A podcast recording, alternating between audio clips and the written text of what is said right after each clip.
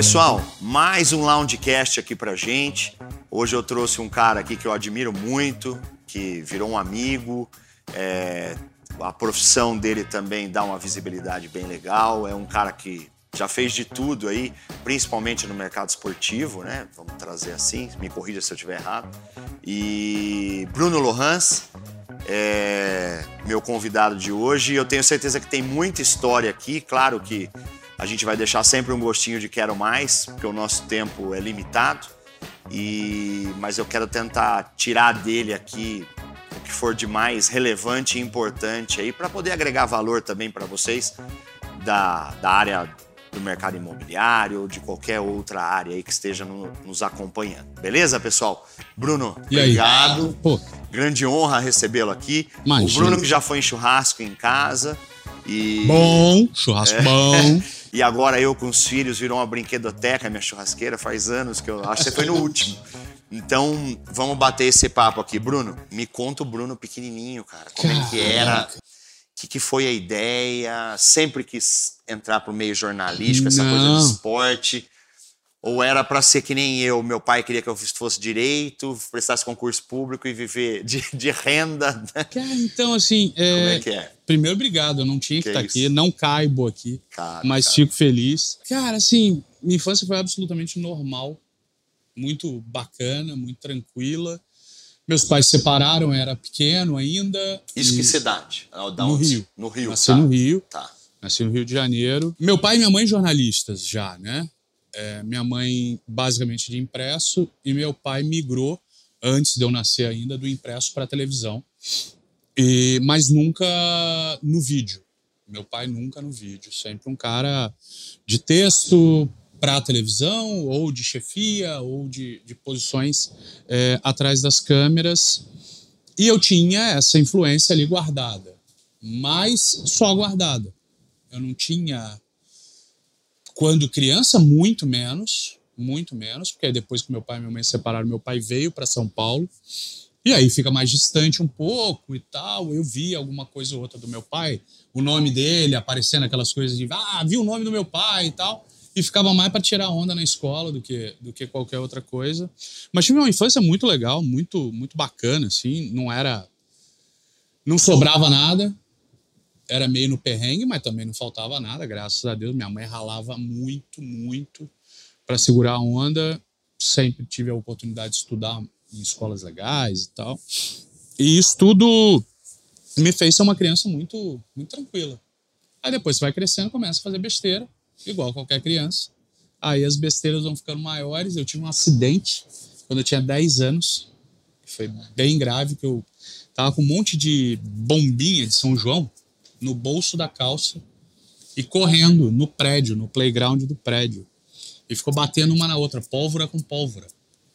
De repente acendeu uma e explodiu tudo. Explodiu a minha perna, né? Não é que explodiu tudo. O tudo era a minha perna. E foi um acidente bem grave, bem grave. Eu tive queimadura de terceiro grau profundo. Não perdi a perna, ninguém sabe como. Eu tinha 10 anos. E foi duro, assim. Foram nove cirurgias, quase seis meses sem andar.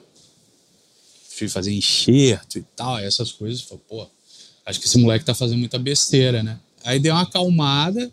E quando, quando isso tudo passou, graças a Deus, é, eu comecei a, a me interessar de fato por esporte. Primeiro para praticar. E aí, com 12 para 13 anos, eu dei uma espichada, fiquei um pouco maior do que, do que a maioria.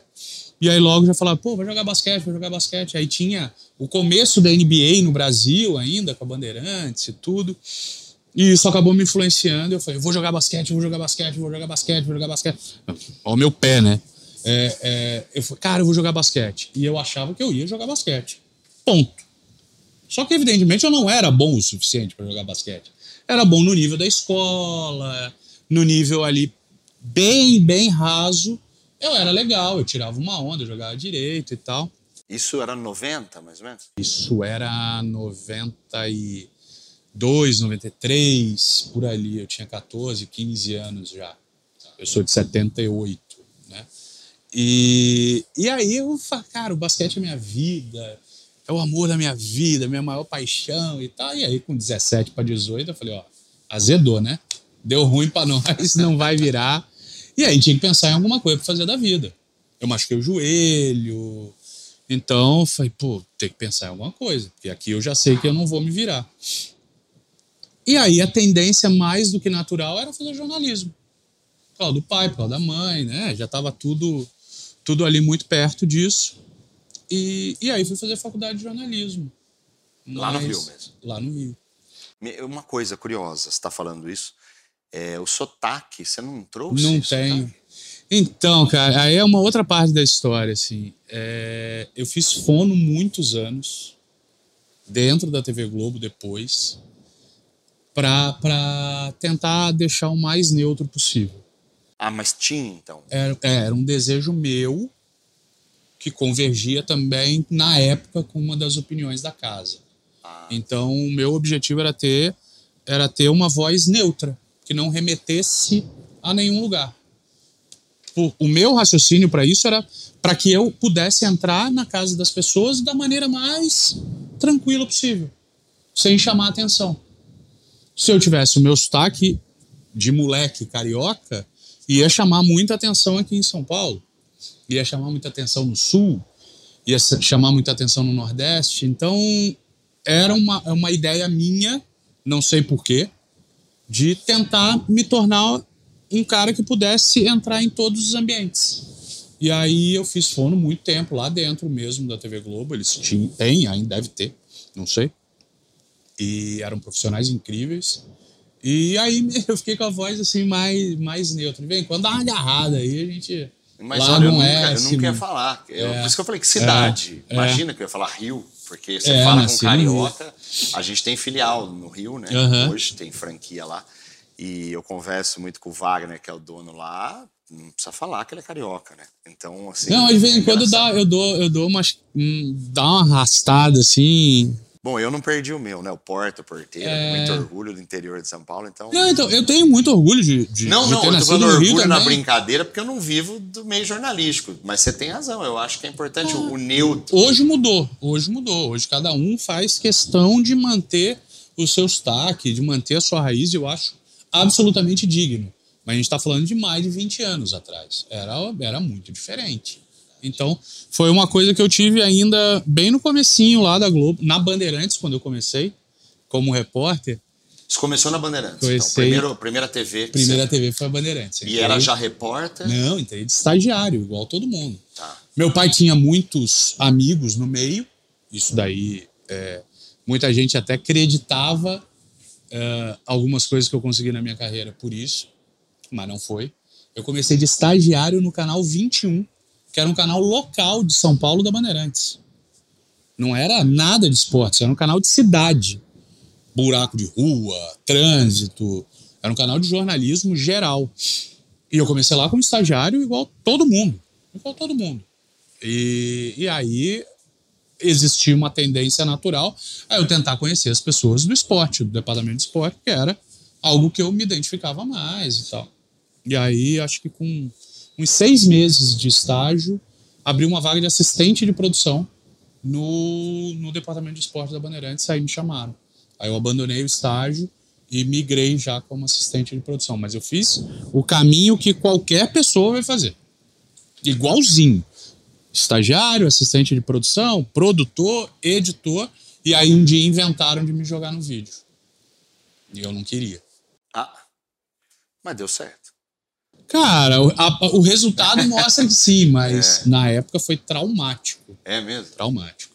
Quem que é, você lembra da primeira pessoa que você entrevistou? O assunto ou a pessoa? Eu lembro da primeira matéria que eu fiz foi um jogo de basquete feminino, porque como eu tinha essa coisa do basquete, eu cuidava das coisas da NBA na Bandeirantes.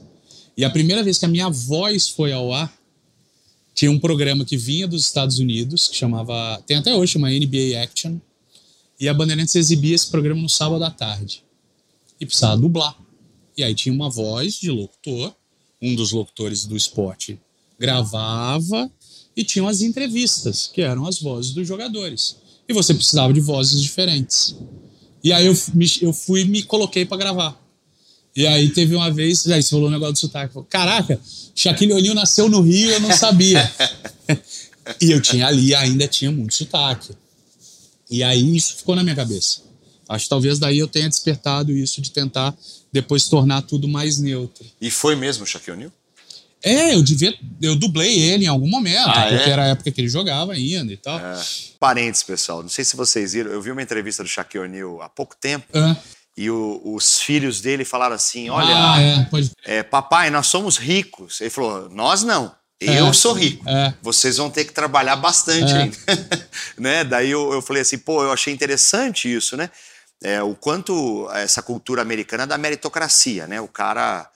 é, não é que eu sou rico, não. Vocês vão correr atrás do- de vocês e, e vamos vamos juntos, né? Eu, eu sou pai, o Bruno também. Cada um cria Fica sua o própria exemplo história, né? nosso filho, pra gente criar aí pra galera. Eu não sei se eu concordo 100% É, não, não. isso. Mas- mas eu acho que o, a- o fato dele falar isso, claro que o Sirius dele tem casa boa, deve Claro. ter estudo bom, mas eu acho que é tipo assim, não, eu vou tirar o pé de tudo, né? Eu acho que ele quis, a, a mensagem que ele quis passar é tipo assim, nós não somos da monarquia, vocês não são da monarquia, vocês vão precisar trabalhar um dia, pelo menos para dar para vocês algo, né? Mas beleza. Aí, Bandeirantes, e que hora que veio a Globo? Aí eu, eu entrei na Bandeirantes. Aí em 2001, Toninho Neves, que era o diretor na época, inventou de me colocar no vídeo para dar folga aos outros repórteres. O repórter de esporte trabalha muito no final de semana e tal, então geralmente às segundas-feiras ele dava uma folga para a galera que tinha trabalhado mais no final de semana, mas ainda tinha programação no ar, né? E aí eu, eu e Fernando Nardini, que hoje está na ESPN, e íamos cobrir essa folga. E aí eu fui fazer um jogo de basquete feminino do time da Janete, lembro até hoje. E eu lembro do repórter cinematográfico que estava comigo, Fernando Sonsini, que depois foi para Globo e trabalhou comigo lá também, tá até hoje até segue lá. E eu lembro claramente assim que não tinha a mínima condição de ir ao ar. e foi ao ar. Então era horroroso, era lamentável, era patético. Você tem isso no Não. YouTube, algum não lugar? tem, Tem, guardado? Não. tem. Qualquer dia eu vou lá na Bandeirantes pedir lá, dar uma vasculhada no arquivo para ver se tem. Viu? Antes feito do que perfeito, né? Na vida tem que começar alguma hora. Cara, é... pois é. E eu acho que hoje, por exemplo, não seria não seria possível aquele produto que eu entreguei ir ao ar. Porque você tem outras ferramentas, você tem outros mecanismos para se desenvolver em casa que não existiam na época. Não, não tinha, mal tinha telefone celular, né? Era os tijolão e tal. Então, imagina, hoje o cara pega o telefone ele fica gravando em casa, ele fica gravando em casa até ele se habituar de fato com aquilo. O meu não, né? O meu treino foi no ar. E, e aí depois, toda semana, toda semana, toda semana, alguém saiu de férias, aí eu fiquei um mês. No que eu fiquei um mês, ele falou: "Ah, agora você é repórter. Eu, eu não sei se você vai lembrar, você falou uma coisa trazendo ao basquete que você gostava tanto.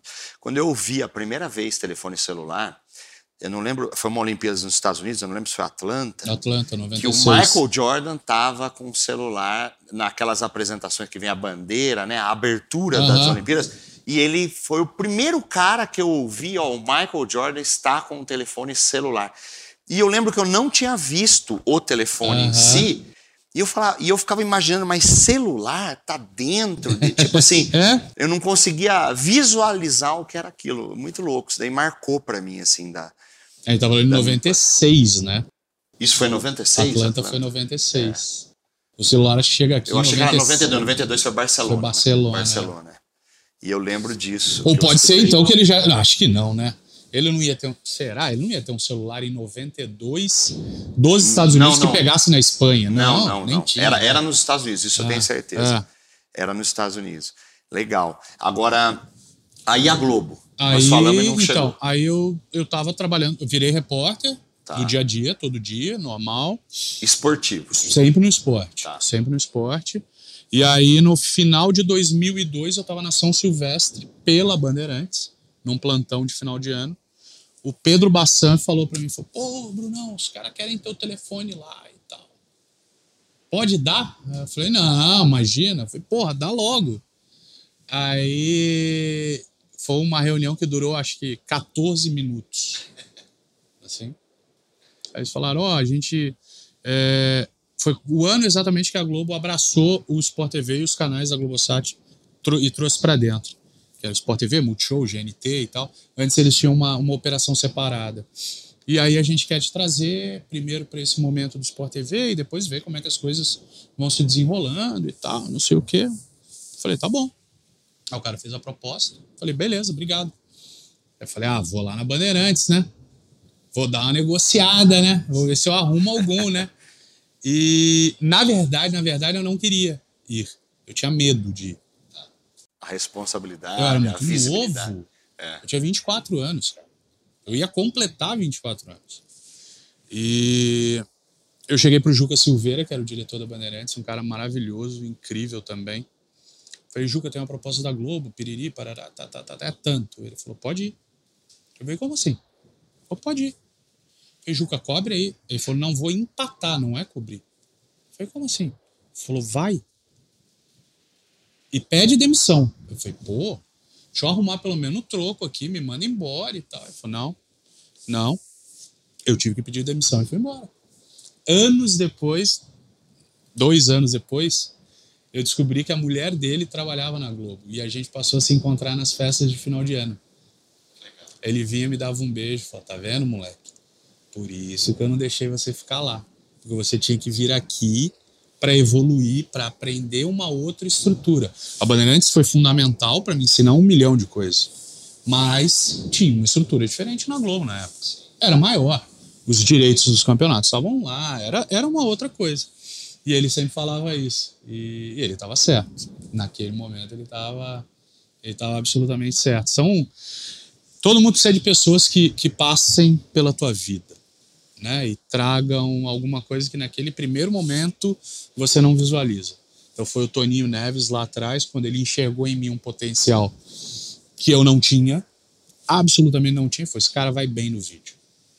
E eu não ia, mas ele viu ali alguma coisa esse é o primeiro anjo. Depois o Juca, que não me deixou ficar na Bandeirantes, porque era é o meu primeiro desejo. Eu estava começando a me sentir confortável naquele ambiente e fui para um ambiente completamente diferente, onde eu estava completamente inseguro. Então são pessoas que passam pela tua vida e que na tua área também você precisa encontrar pessoas. E certamente você já entregou para alguém uma oportunidade que ela não vislumbrava. Ah, cara, eu quero comprar um negócio, mas eu acho que eu só tenho tanto e eu só posso ir até aqui. Aí você fala assim: não, dá para ir mais. E você entregou uma oportunidade para o cara que ele não via naquele momento. Então você também, de uma certa maneira, ajuda as pessoas dentro do teu negócio a mudar a vida delas, né? É, hoje, hoje eu tenho um canal que eu, que eu formo corretores. Eu ah, tô dando ainda isso mais. ainda mais. É, é, é, o, mais difícil é que as pessoas acreditem nelas mesmas. É isso daí é o ponto. difícil. É que quando a pessoa te tira opções, sua única opção é ir pelo caminho que ela deixou livre para você. Sim. E isso foi muito legal deles, né? Tipo Sim. assim, ele não te deu um plano B.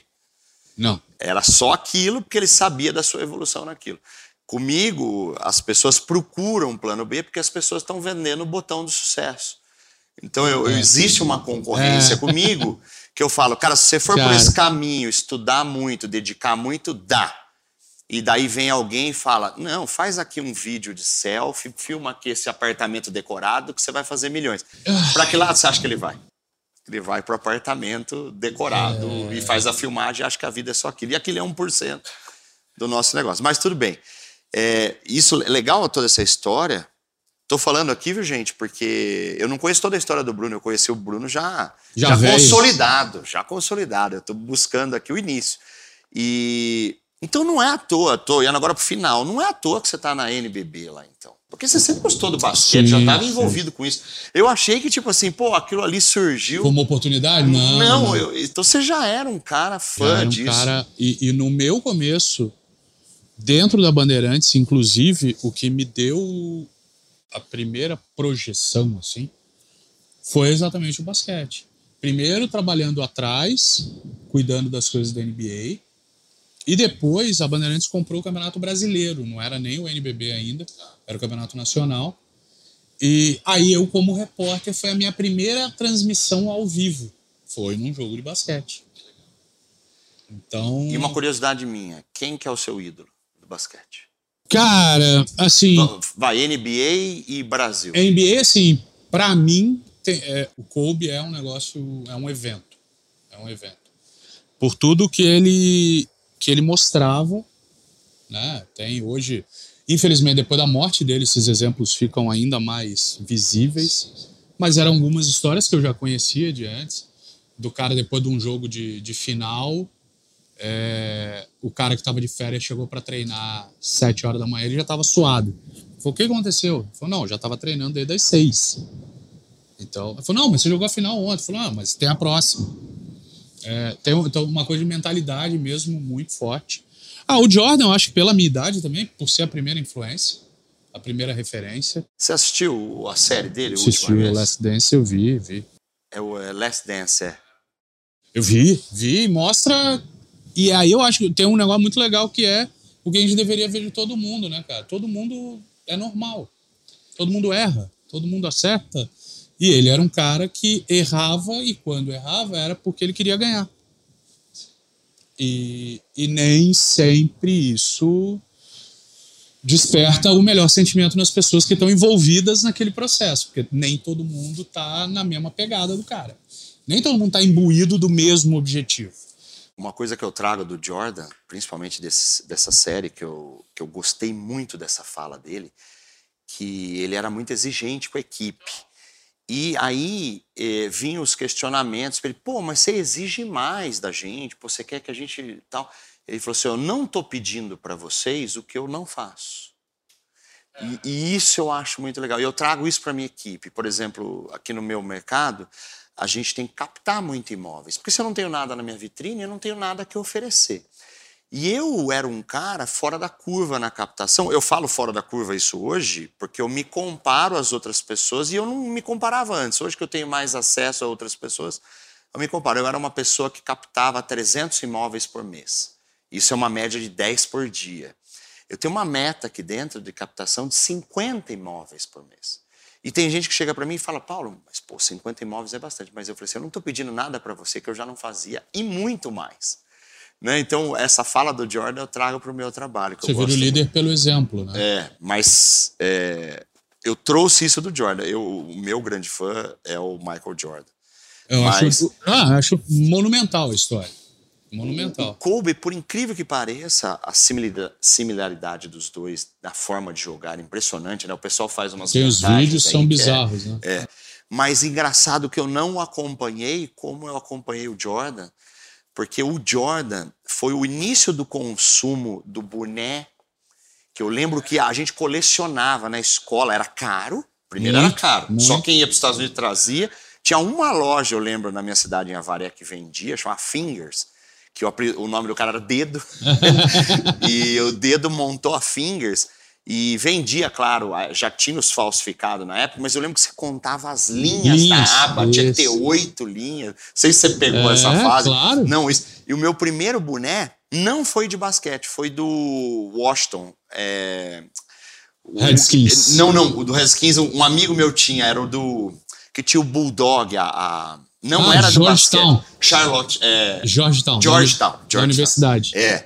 E eu lembro que eu usava aquele boneco todos os dias e era uma fortuna. Então o Jordan me trouxe isso porque na, até você vê lá na, na, série, né?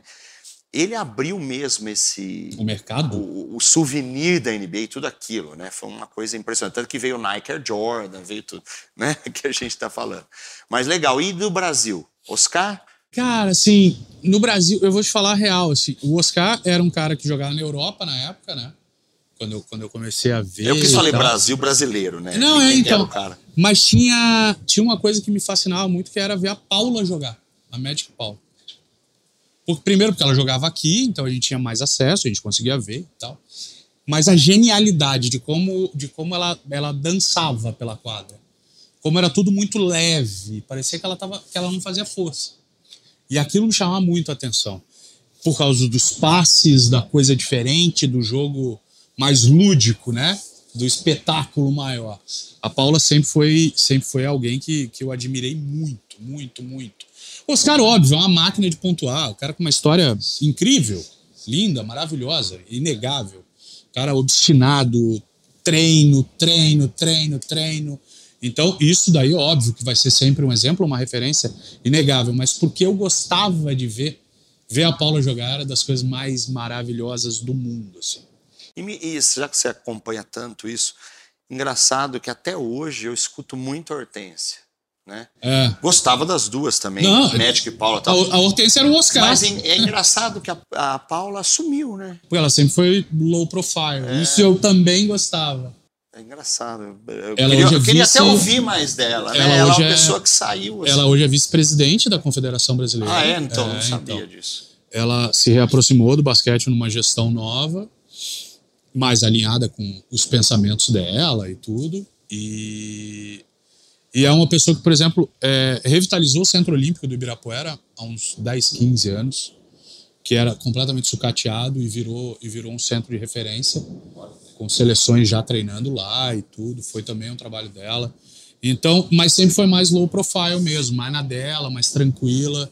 Aí vai muito da personalidade também, né? Não é, não é algo que, que, sei lá, ah, a Hortência é de um jeito, a Paula é do outro. Eu, eu fiz educação física, né? E o meu professor de basquete foi o Cláudio Mortari, Meu Deus do céu, maravilhoso. que foi cara da seleção. Foi campeão já. paulista agora, Ele tá ainda na nativa? saiu mais ouvi agora do. São Paulo. Ah, eu não Saiu sabia. agora, acabou de sair. Foi campeão paulista, e aí saiu e o filho dele, que era o assistente, assumiu. Que legal. Figura maravilhosa, incrível. Eu tive incrível, o incrível. Paulo Russo no vôlei, Meu Deus. Cláudio também. no basquete. Foi bem demais. cara. É, é. Bem demais. Tinha, tinha mais um pessoalzinho famoso lá. Mas legal. Mais Aí, que famoso, pessoas com história. com história. tem uma sim. diferença gigante, né? Ainda mais hoje. Não, mas esses caras davam aula por amor, viu? Porque eles já ganhavam muito. Sim, sim. Tipo, até eu lembro que os outros professores falavam assim: esse cara não precisava estar aqui dando aula. É, Entendeu? Porque ele já ganha em clube. Eu lembro na época, eu tô com 41. Cláudio faz foi campeão 20 mundial anos. com o Sírio, como técnico, né? Do Sírio. Com o Oscar, com o Marcel, isso em 78. Quer dizer, a gente tá em 2021 e esse cara ainda tá tá no mercado. Quer dizer, caramba. esse cara tem que ter algum mérito. Ah, tem. Esse cara tem que ter algum mé- mérito para se manter 45, mais de 40. Eu tenho 43 e 78, mas ele não começou naquele ano. Então a gente está falando de pelo menos 45, 48 anos no mercado. E outra coisa legal que ele, ele falou para mim, você, acho que você concorda, ele falava que existia uma pesquisa nos esportes em que mais o técnico influenciava. O basquete era o número dois. Perdia Caramba. só pro futebol americano. Não sei se você sabia disso. Não? Foi ele que me falou, tá? Que legal. Ele falou assim: o segundo esporte que o técnico mais tem influência na tática, na estratégia do jogo é o basquete. Em primeiro era o futebol americano. Bom, futebol americano é claro, né? É, é. É o tem. xadrez absurdo. A né? cada jogada você precisa ter al- alguém readequando as estratégias. Mas eu não achava que era o basquete. Eu não achava também, não. Eu chutaria o vôlei. Porque o vôlei tem ações que obrigatoriamente vão acontecer. Sim, sim. Alguém vai sacar, alguém vai passar, vai receber o saque, alguém vai levantar e alguém vai atacar. E você tornar isso diferente, pra mim é um mérito absurdo. Porque todas as vezes essas ações vão acontecer. Por isso eu acho um jogo muito tático. E, e, o- e E o basquete, o cara pode pegar a bola, atravessar a quadra, enterrar e acabou. A bola é dele, ele pontuou e acabou. Tem o talento puro ali, né? coisa- e trazendo esse gancho ao acaso também, ele me contou uma história que ele foi bater um papo com o Phil Jackson. E ele chegou pro Phil Jackson e falou assim: como é que você toma conta desse time que tem o Michael Jordan, né? Como é que é o astro, né? A estrela, como é que você faz? E ele falou assim: olha, é, o ônibus sai às oito ou a hora que o Michael Jordan chegar. que, ti- tipo, você não tem que bater de frente com esse cara, não é você É. tem que deixar o astro É. ter, ter, ter vida própria. E só que o Michael Jordan sempre chegou no horário, era um cara Sim, sim. muito dedicado, como você tá me falando do Kobe. Mas eu gostei muito dessa analogia dele. Ele falou assim: o ônibus sai às oito ou a hora que o Michael Jordan chegar. Achava muito boa essa história. Mas vamos lá, senão a gente vai ficar só no basquete. Eu também gosto, é o que eu falei, tive a minha fase de assistir muito NBA, era muito fã.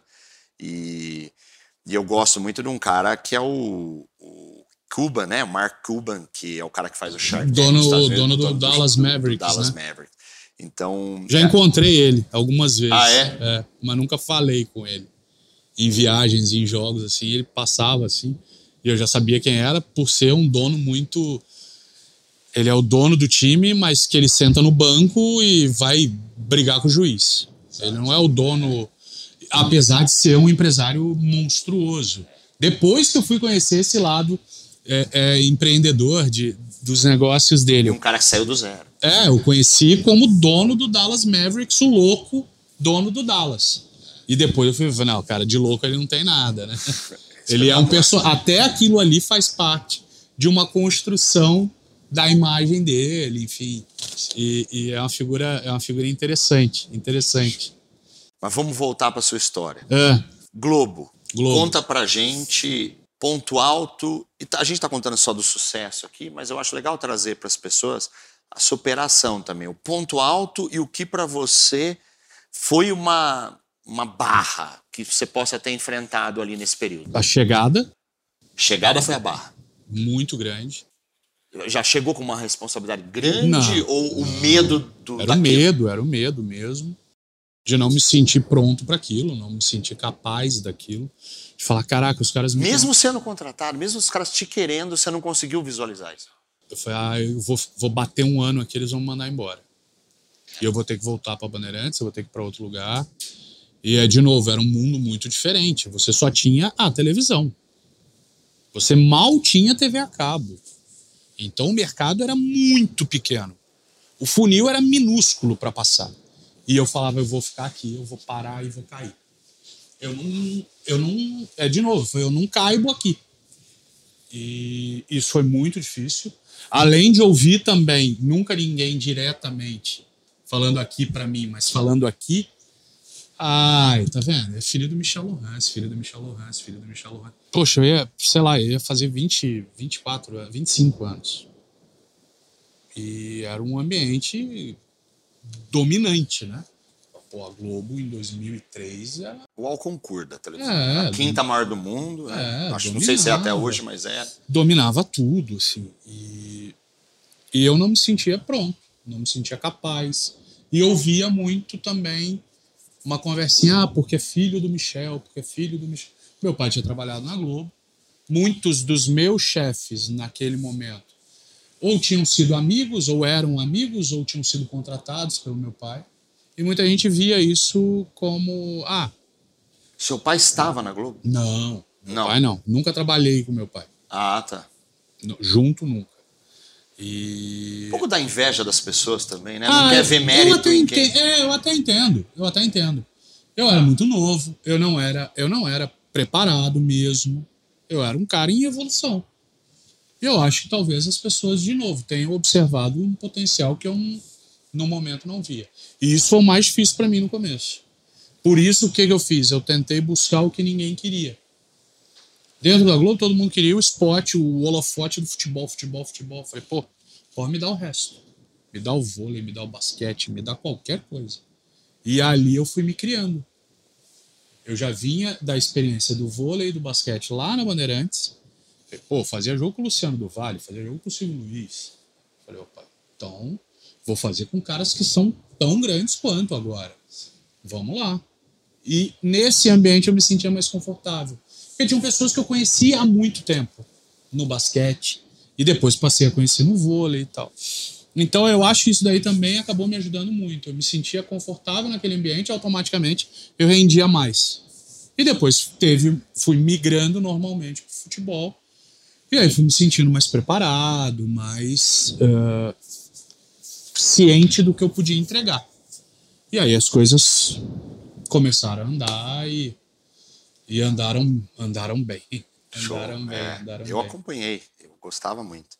E uma coisa nesse período aí, você falou do seu maior medo. E o que que chacoalhou você? Que você nunca imaginava é, que é assim, pô, esse é o um cara que eu não imaginava que eu ia estar aqui com ele hoje. Nossa, tem, tem, sei lá, 40, 50.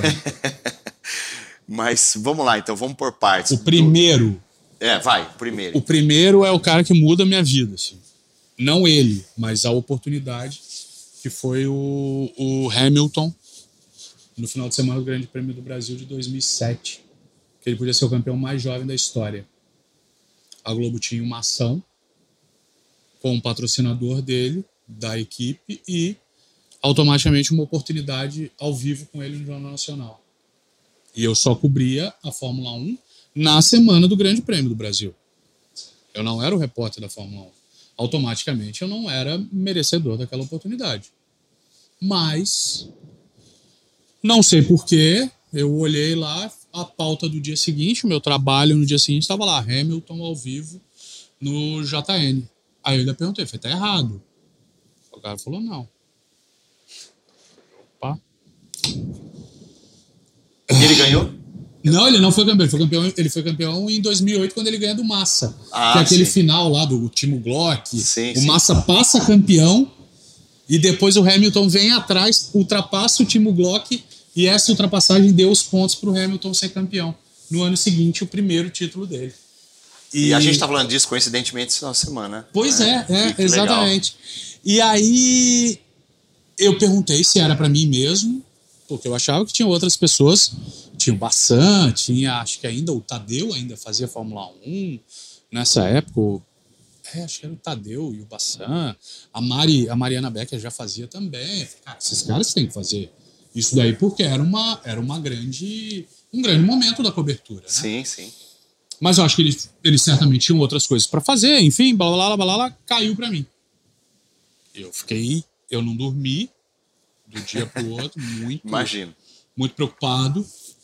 E, e eu fui procurar, eu já falava inglês, eu falava inglês bem e tudo, mas eu falei, cara, eu preciso ter a melhor construção possível gramatical da coisa. E aí eu ainda eu lembro até hoje. Hoje ele é editor-chefe do Globo Esporte, o Daniel Minozzi. E eu sentei com ele e falei, cara, ele era fluente. Eu falei, cara, me ajuda.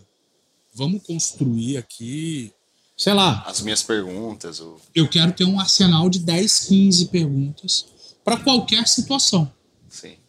Ele falou, demorou, vamos lá, me ajudou pra caramba e tal. Foi um cara muito generoso naquele momento, porque eu tava me cagando de medo. E cheguei no outro dia, fui lá pro lugar marcado, Foi antes da corrida isso. antes da coisa, na quinta-feira, Tá. corrida no domingo. Tá. Era uma ação, cara, que era. Tava começando aquelas campanhas de motorista da rodada, o cara que não bebe, e o Hamilton ia levar alguém pra casa. Era uma ação, acho que da Johnny Walker, alguma coisa assim. E o Hamilton ia levar alguém pra casa.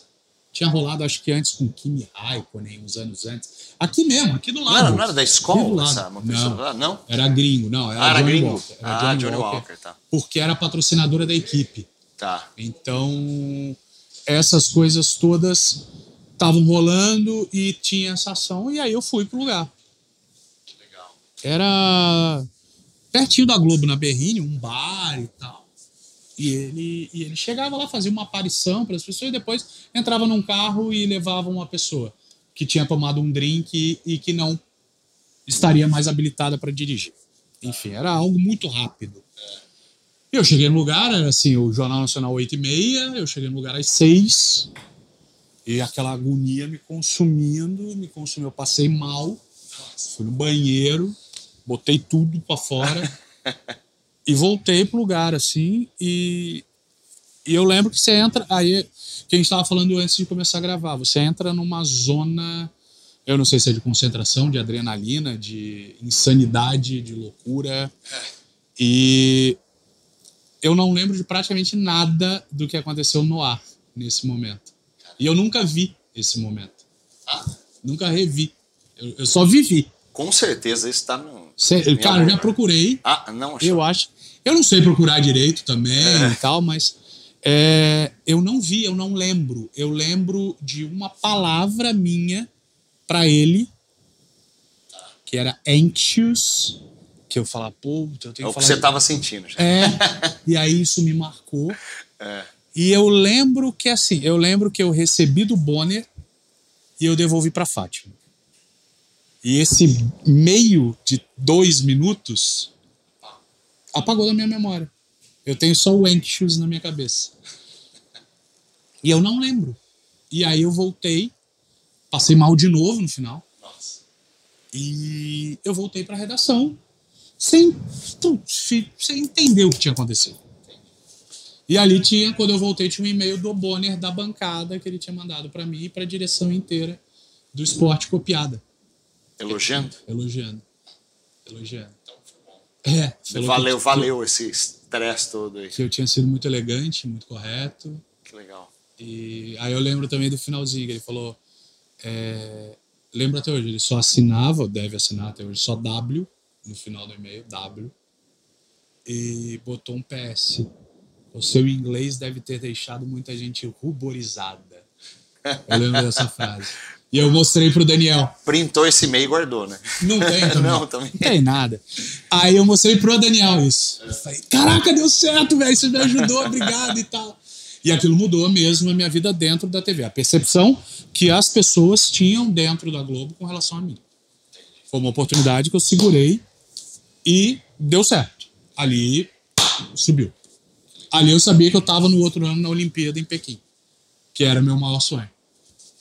Cobrir uma Olimpíada grande, pesada, numa equipe, numa equipe grande, com muita gente com história, né? E eu muito mais novo do que todos.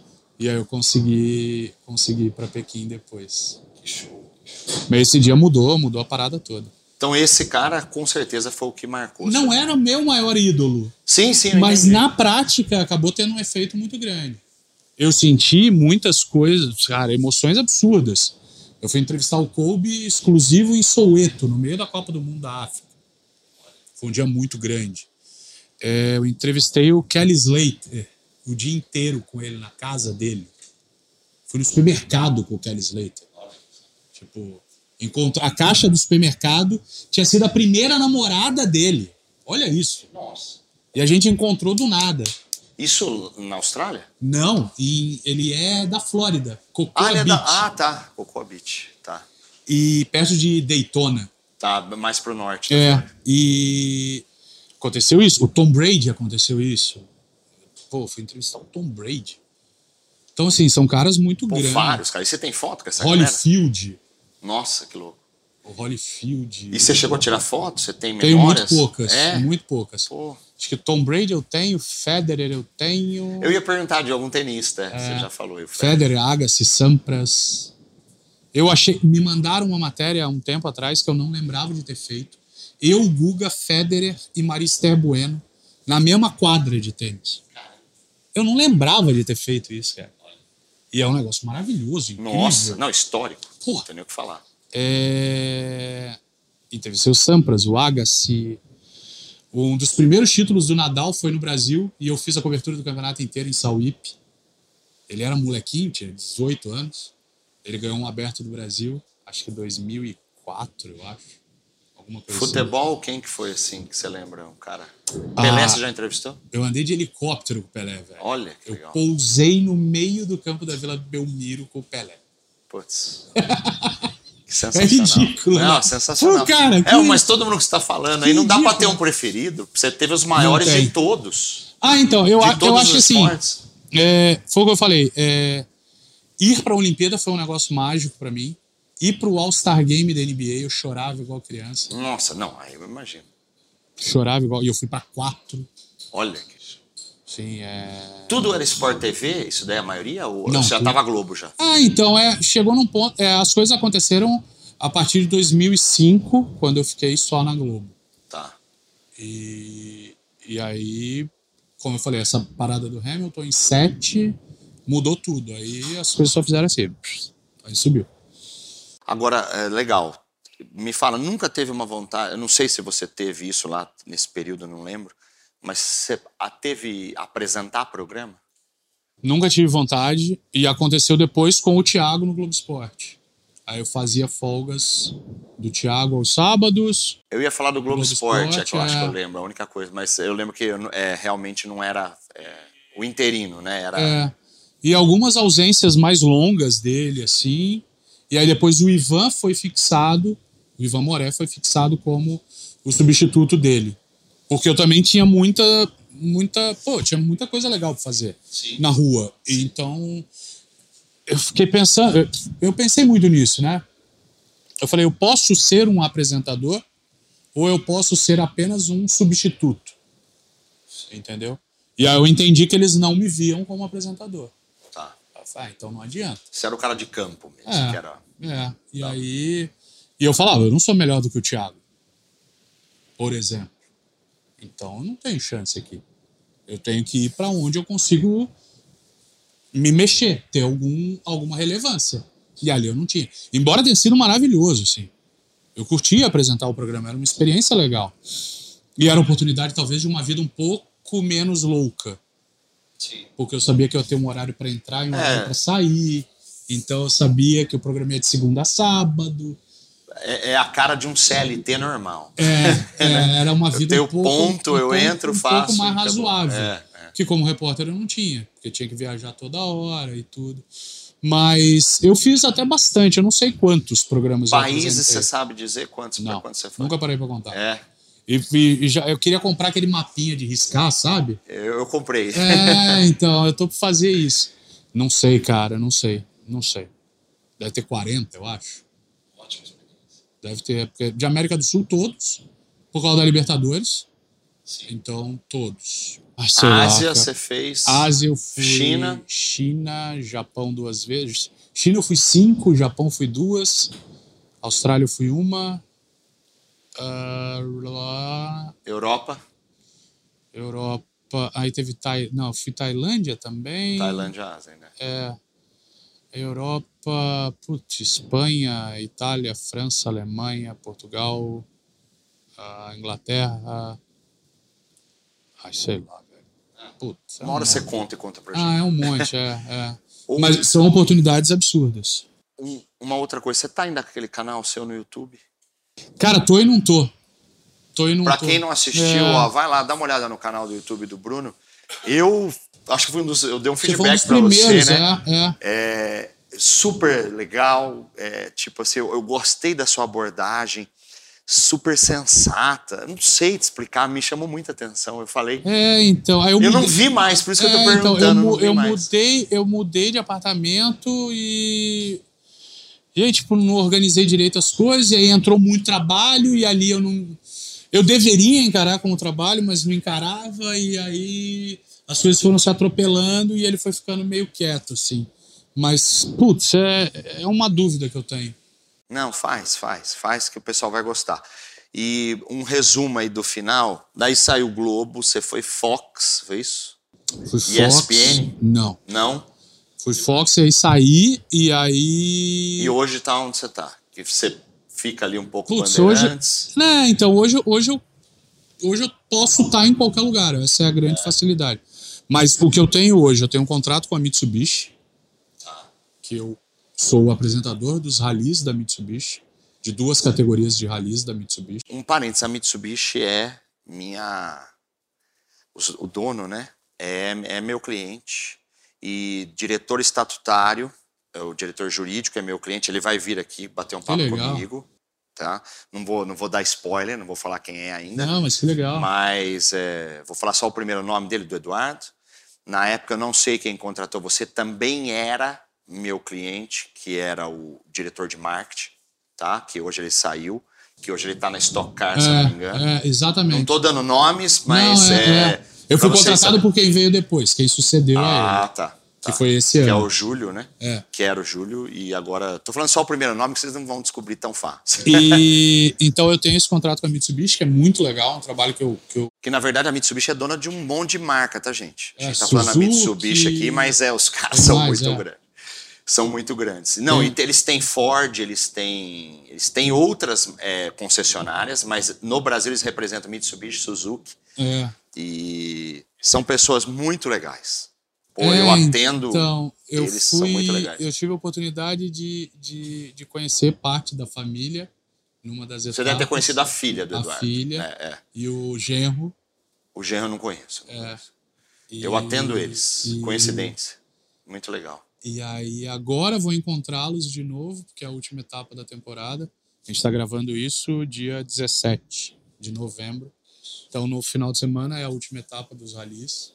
Você Então- vai ali na JK, no prédio? Não, Não? eu só viajo para as etapas. Tá. Faço reuniões online agora. Ah, online, né? É. Hoje é online. Mas vou para o Velotitá, que também faz parte lá do, do conglomerado da família.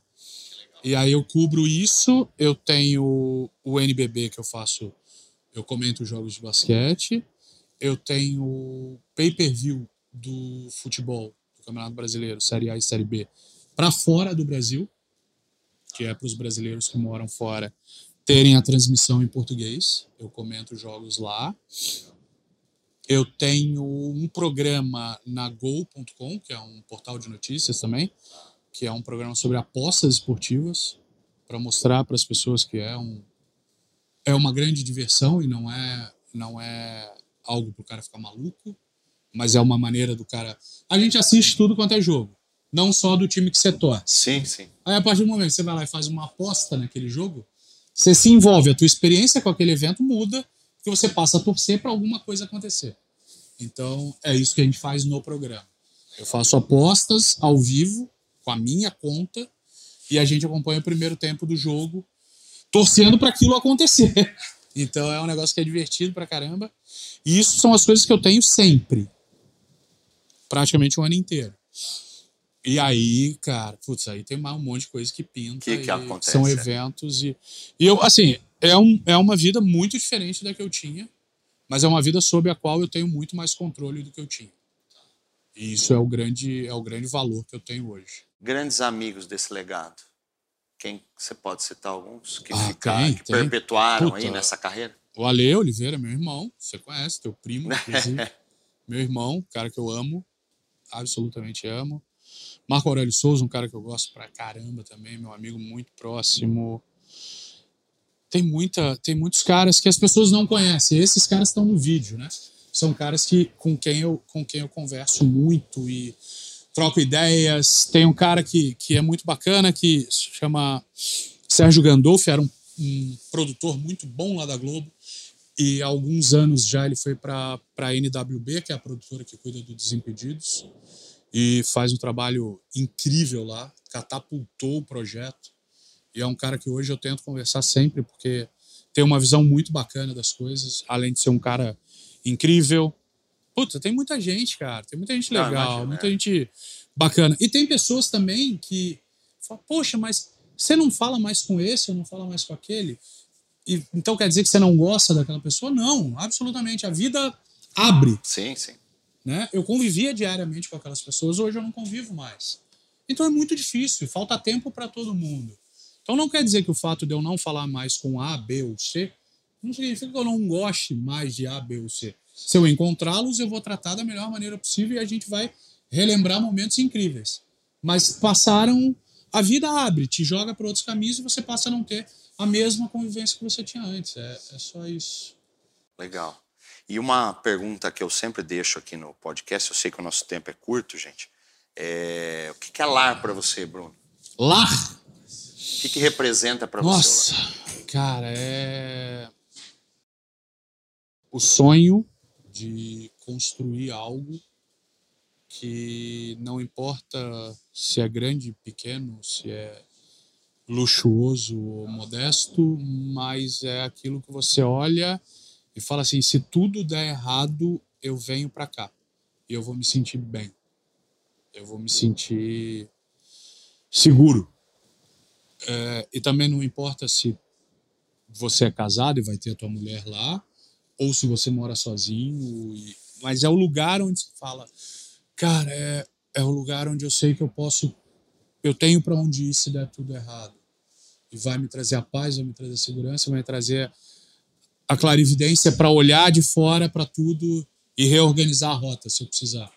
Eu acho que lar é isso, assim, é, é é o lugar onde você onde você se sente bem, onde você se sente forte, ou onde você se fortalece das pancadas que a gente leva na rua no dia a dia. Sei lá, acho que é isso. Quer deixar um recado pro pessoal?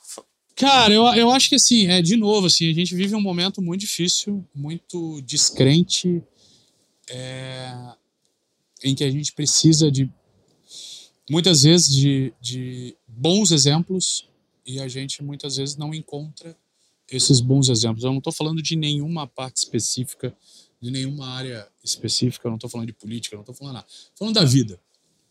E eu acho que num momento como esse que a gente viveu e ainda vive, é, é muito importante a gente buscar coisas com as quais a gente crie de fato uma identificação absolutamente verdadeira, genuína, que bate e você sente na hora. Porque infelizmente tem muita gente buscando num momento difícil oportunidades para sei lá, vou usar o termo que eu acho, tá? É, para enganar as pessoas, para vender uma verdade que não existe e vender uma ilusão. E então assim, cara, vamos vamos olhar para dentro e, e colar, se aproximar ao máximo de pessoas que você sabe que indubitavelmente vão estar ao teu lado, independentemente da condição, do momento, e de se aproximar de pessoas com as quais você cria uma identificação genuína, verdadeira. E eu acho que isso daí ainda pode, ainda pode ajudar muito e faz muita diferença num momento como esse, porque tá triste, tá ruim, tá difícil e a gente precisa de coisas de verdade. Eu ainda prefiro, ainda prefiro acreditar nas pessoas do que nos métodos, sabe? O cara, eu quero ouvir quem é a pessoa, quero entender quem é aquela pessoa para depois observar de fato o que ela tem para oferecer. E eu não quero, eu não espero mais nada, então eu não espero nada de ninguém. Então eu prefiro conhecer, eu gosto de conhecer gente e o meu trabalho fundamentalmente passa por isso. Conhecer pessoas, ouvir pessoas, ler pessoas, entender o que elas realmente têm a dizer. E eu acho que isso daí ainda faz ainda faz alguma diferença, porque a gente está com muita gente aí tentando, infelizmente, tentando levar vantagem em cima do desespero, da descrença e, e da dificuldade que, que o mundo nos oferece hoje. Então, vamos cair para dentro, reza, faz um Pai Nosso, a Maria e cai para dentro aí, porque não tá fácil não. Galera, é... o Bruno que eu falei, tem tanta história aqui, só vocês viram aí quem ele já entrevistou, dá para falar de cada um desses a experiência. É, queria agradecer novamente Mas... você ter vindo aqui. É, é, legal deixar esse gostinho de quero mais. Ele volta um dia que a gente quiser. Opa, aí. demorou, só chamar. Mandem aí embaixo, quero saber mais, quero que o Bruno fale mais, porque é sempre um papo sensacional. Os poucos churrascos que a vida nos deu a oportunidade de estarmos juntos, eu fico maravilhado com as histórias e quero sempre saber mais e hoje aprendi mais um pouco com ele. Galera, acompanha aí o Loungecast. Obrigado pela audiência de vocês aí. E vamos seguir aí para mais entrevistas, bate-papos, né? Não é entrevistas aqui, é bate-papo para vocês aí para tentar agregar valor na área de quem for que estiver assistindo. A nossa ideia é sempre trazer mais informação e você cria um modelo próprio aí para você seguir a sua vida. Até mais.